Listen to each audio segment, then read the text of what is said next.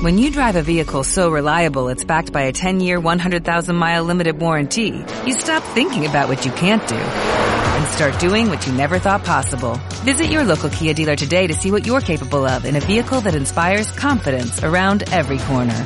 Kia, movement that inspires. Call 800-3334-KIA for details. Always drive safely. Limited inventory available. Warranties include 10-year 100,000-mile powertrain and 5-year 60,000-mile basic. Warranties are limited. See retailer for details.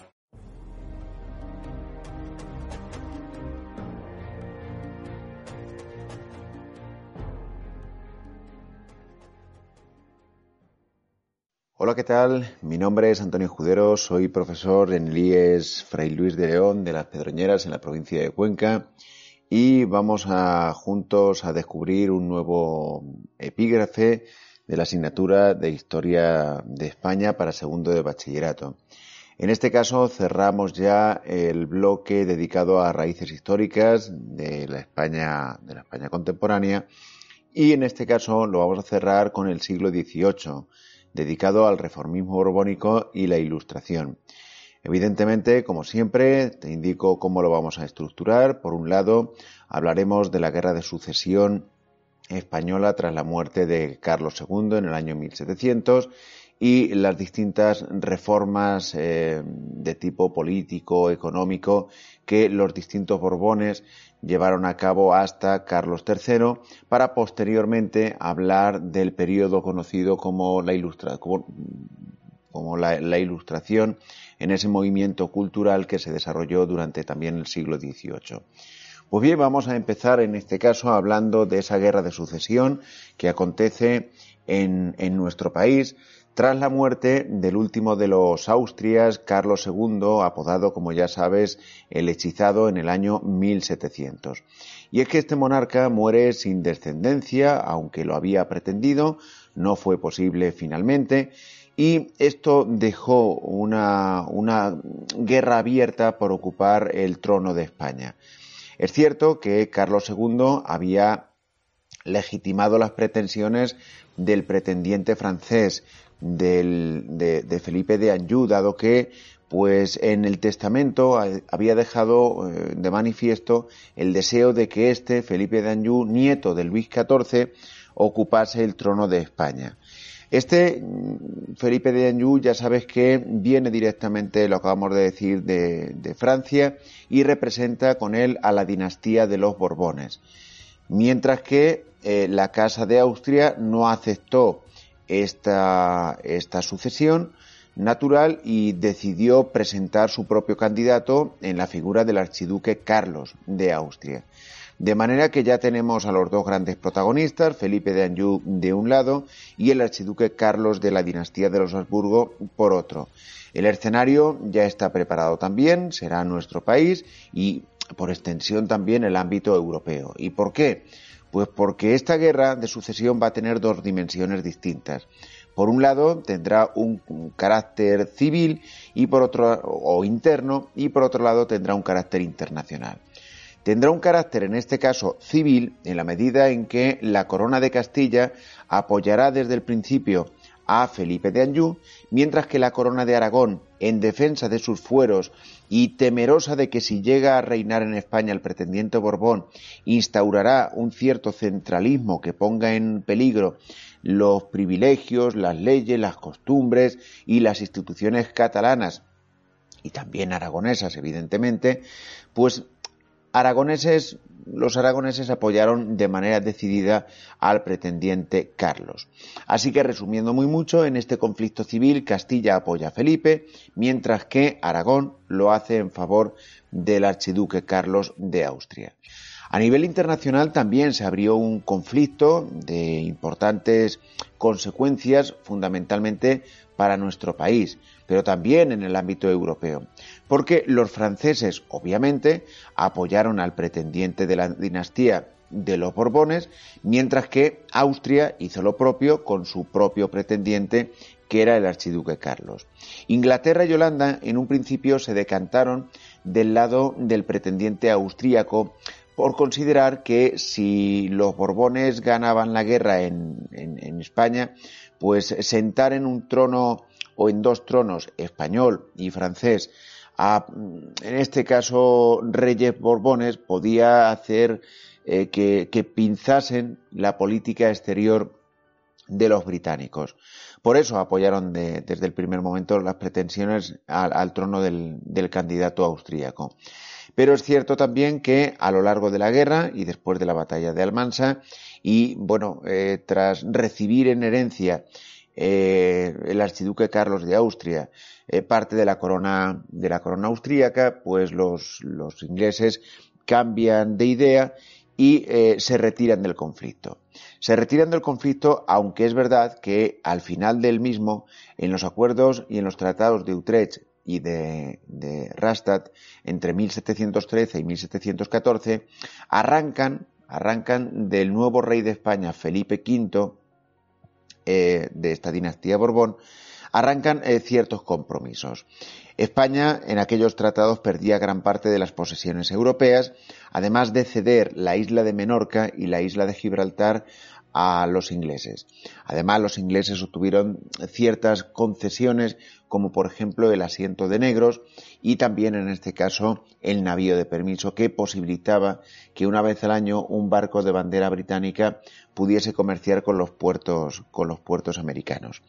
Bueno, lo que hizo en un principio Felipe V cuando llega a nuestro país es introducir el modelo que ha visto y que ha vivido en su, en su Versalles y en su París natal, natal, perdón. Es decir, introduce el absolutismo francés e introduce también el modelo centralista que irá después de la mano de, de su sucesor que será Fernando VI. Introduce también los llamados decretos de nueva planta. Y esos decretos de nueva planta lo que hacen es, digamos que castellanizar la corona de Aragón. Esos decretos de nueva planta tienen una implantación progresiva en Aragón y en Valencia en el año 1707. Posteriormente, en el año 1715, para la zona de Mallorca y en el año 1716 para el, virreinato de la Corona de Aragón de Cataluña. Y ahí se cierran aquellos decretos de nueva planta. Suponían en este caso, pues repito, la castellanización de la Corona de Aragón y la, aparición de nuevas, de nuevas instituciones. En ese sentido, bueno, poco a poco se fue imponiendo una organización político y administrativa nueva y se fue implantando la legislación castellana. ¿En qué sentido se fue eh, cambiando o reformando de manera profunda la organización político y administrativa? Pues, por ejemplo, entre otras muchas cuestiones, se eliminaron, se eliminaron los antiguos virreinatos del reino de, de Aragón. Es decir, el virreinato de Aragón, de Cataluña, de Islas Baleares y de Valencia se eliminaban por completo y se integraba todo en una misma corona que era la corona española. Es verdad que los virreinatos en América todavía sobrevivieron a, estos cambios. También es cierto que al frente de las demarcaciones provinciales que se crearon en estos momentos apareció la figura de un gobernador.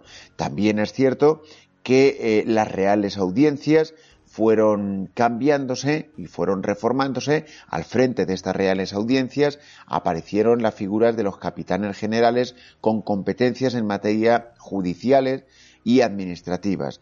Los corregidores castellanos, bueno, pues supusieron en este caso un eslabón que enganchaba el poder real con el ámbito más local. Apareció también las llamadas secretarías de despacho, la antesala, ¿eh? el antecedente de los actuales ministerios. Las cuatro secretarías de despacho originales, acuérdate, eran las de exteriores, justicia, guerra y marina, hoy llamada eh, hoy llamada en este caso eh, el Ministerio de Defensa y también Hacienda. Repito, exteriores, justicia, guerra y marina y hacienda.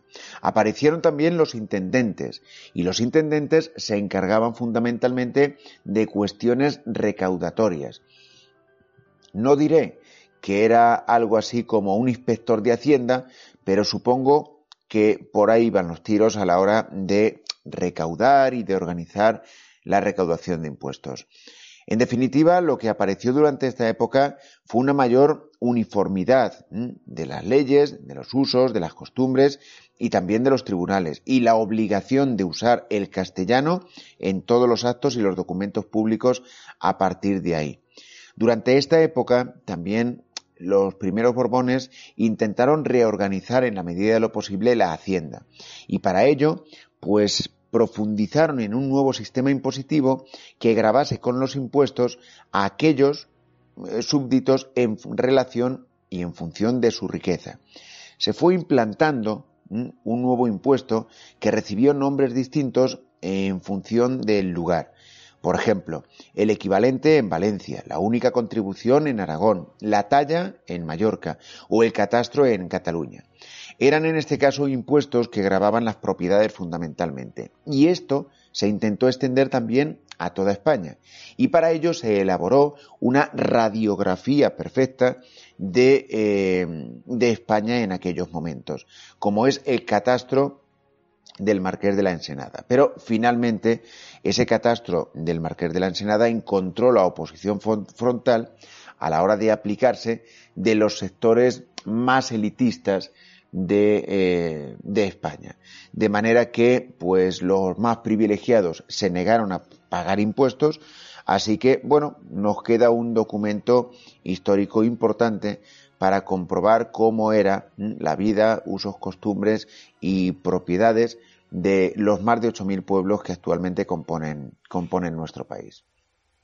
En materia de política exterior, hay que tener en este caso en cuenta ciertas cuestiones importantes también. Por ejemplo, una de ellas fue el hecho de que eh, habiendo un monarca Borbón en nuestro país y un monarca Borbón al otro lado de la frontera de los Pirineos, en Francia, bueno, esto dio eh, y facilitó los llamados pactos de familia entre el año 1733 y 1761. Los pactos de familia entre los Borbones españoles y los Borbones franceses, bueno, pues fortalecieron a, ambos países frente a los enemigos que entonces teníamos en común, que no eran sino Gran Bretaña y el Imperio Austríaco. Gracias a esta unión de fuerzas logramos recuperar en distintos momentos la zona de Nápoles, Sicilia y Milán en la actual Italia, aunque, bueno, no evitó que perdiésemos la península de Florida. En América, y hablando del, del continente americano, en América, bueno, reestructuramos un poco los virreinatos y a los virreinatos anteriores se le añadieron el virreinato de Nueva Granada y el de Río de la Plata. También es cierto que eh, José Gálvez, ministro, en este caso del rey, pues intentó llevar a cabo distintas medidas, como por ejemplo revitalizar la inmigración en la zona, debilitar la posición de la Iglesia en el continente americano, crear un ejército permanente, aumentar la presión fiscal y reprimir las revueltas que se hubiesen podido originar a partir de esas revueltas eh, por la presión fiscal. Hay que tener en cuenta también que algo nuevo que, nos traemos de Francia es, eh, desde el punto de vista económico, las viejas o las prácticas mercantilistas. Y dentro de esas prácticas mercantilistas, pues la aparición de las llamadas reales fábricas, de las manufacturas reales. Esas reales fábricas funcionan muy bien en nuestro país con, por ejemplo, la Real Fábrica de Porcelana, la Real Fábrica de Tabacos, la Real Fábrica de Tapices, la Real Fábrica de Vidrio, eh, de cristal y vidrio, etcétera. De manera que, bueno, aunque no reportan enormes beneficios ni nos sacan del atolladero económico en el que nos encontramos, sí es cierto que, bueno, que vivimos nuestro particular eh, experimento mercantilista en la época también. De la ilustración que sería eh, la segunda parte de este epígrafe, hay que señalar varias cuestiones. La primera de ellas es que la ilustración no deja de ser un movimiento filosófico y un movimiento cultural que aparece en la Europa del siglo XVIII, que coge fuerza en Inglaterra, por ejemplo, de la mano de John Locke, y que coge aún más fuerza en la Francia de Diderot, de D'Alembert, de Rousseau, de Voltaire, etcétera, y de Montesquieu. Y que en España, en España también anuncia que la razón es el principal instrumento para entender el mundo. Los ilustrados españoles, Feijó, José Cadalso, Jovellanos, Aranda, o Florida Blanca, todos ellos coincidieron en varios eh, aspectos. Primero, en el interés que había que despertar por la ciencia en nuestro país, en el interés que todos ellos tenían por despertar también un espíritu crítico. Todos coinciden en apostar por la idea de progreso y todos coinciden también en llevar a cabo y estimular un programa de reformas que ponga a España en la vanguardia del desarrollo. Los objetivos prioritarios para alcanzar todo lo anterior pasan porque la educación se convierta en el eje para transformar el país. Pasa por modificar también la propiedad en manos de los nobles y de la Iglesia. Pasa porque a nivel agrario también y se implanten y se pongan en marcha nuevas técnicas que pongan en valor el campo, que aumenten la productividad. Y para ello, por ejemplo, Jovellanos pues publica su famoso informe sobre la ley agraria. Y en este caso, aunque son objetivos, todos ellos muy loables, y que pretenden conseguir que España se sume a la senda del progreso, bueno, pues en algunos momentos toparán y, se, se, tendrán enfrente a los estamentos privilegiados de este país, reacios y reticentes a ciertos cambios. Cambios, por ejemplo, algunos de estos monarcas sí que aplicaron. Por ejemplo, la experiencia de Carlos III es a destacar. Carlos III llega a nuestro país en 1759 e implanta un concepto fundamental en este epígrafe, que es el del despotismo ilustrado, que se resume en aquel lema que ya conoces, seguramente de años anteriores, que reza todo para el pueblo, pero sin el pueblo.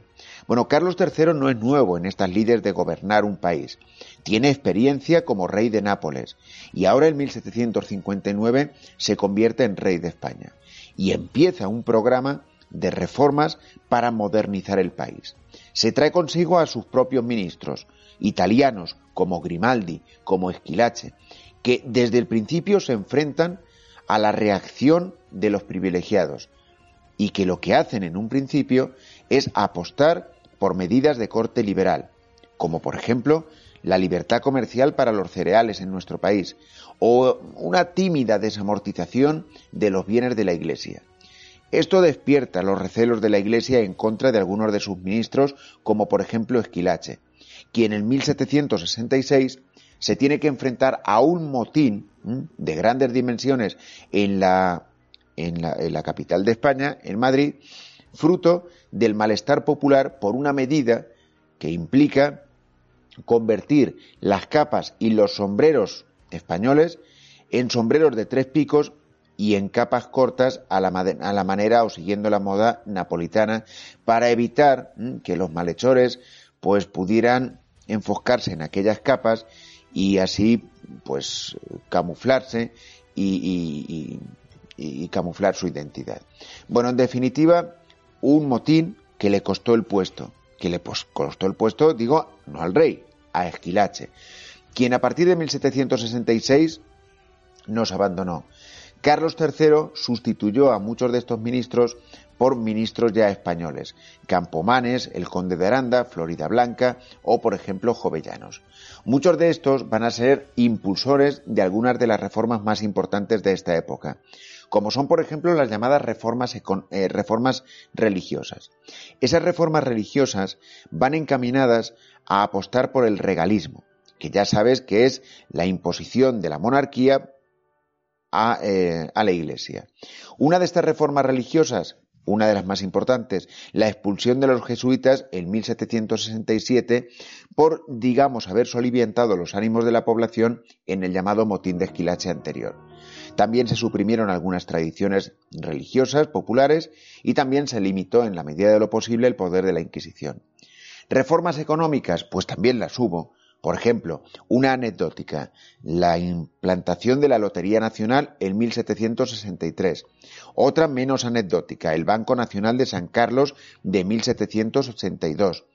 Otras, por ejemplo, medidas de corte liberal, pues apostar por la libre circulación de cereales y vino en nuestro país, o la apertura de los puertos americanos con los puertos españoles en general a partir de 1778. Es decir, ya no solamente Sevilla o Cádiz van a participar del comercio con las Américas, sino que se abren muchos otros puertos españoles y americanos. En materia de promoción agraria, desde el punto de vista económico, se redujeron los privilegios de la mesta y también pues se intentó colonizar algunas tierras despobladas con nuevos campesinos. Y también, bueno, pues se desamortizaron algunos bienes comunales, bienes que eran de todos y que ahora pues pasaron a manos del Estado para privatizarse posteriormente. Reformas de carácter militar, pues también las hubo, como por ejemplo la implantación del servicio militar obligatorio, o por ejemplo la, reorganización de la estructura y ordenanzas del ejército. Reformas de tipo sociales también, el hecho de que todos los trabajos industriales y comerciales se convirtieran en trabajos honrados y dignos a partir de 1783. Se apostó por el desarrollo educativo y científico, aunque falta mucho para que nuestros jóvenes en España se sienten en los pupitres que actualmente ocupáis vosotros también. Ya os he dicho anteriormente que eh, aunque el despotismo ilustrado pretende convertir a la sociedad española en algo más de lo que había sido, los grupos privilegiados paralizaron gran parte de estas reformas, o al menos, si no las paralizaron, se opusieron a las mismas también.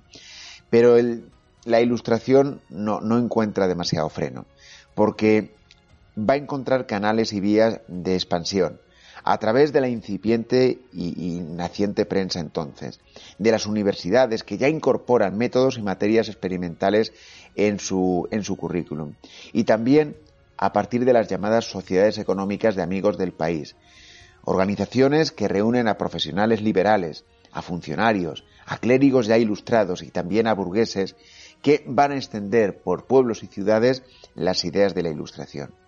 Estas ideas ilustradas estas ideas ilustradas van a continuar luego durante todo el siglo XIX, porque el carácter político y social empieza a extenderse y echa raíces perdón, en el liberalismo del XIX. La libertad individual, conceptos como la igualdad jurídica, conceptos como la división de poderes o la soberanía nacional, repito, van a estar en la base del siglo XIX que veremos a partir de ya el siguiente bloque con el siguiente epígrafe. Espero que te haya ayudado a consolidar lo que podemos haber visto en clase, aquellos aspectos más importantes que has estudiado en este epígrafe. De manera que recibe un saludo y nos vemos en el siguiente epígrafe.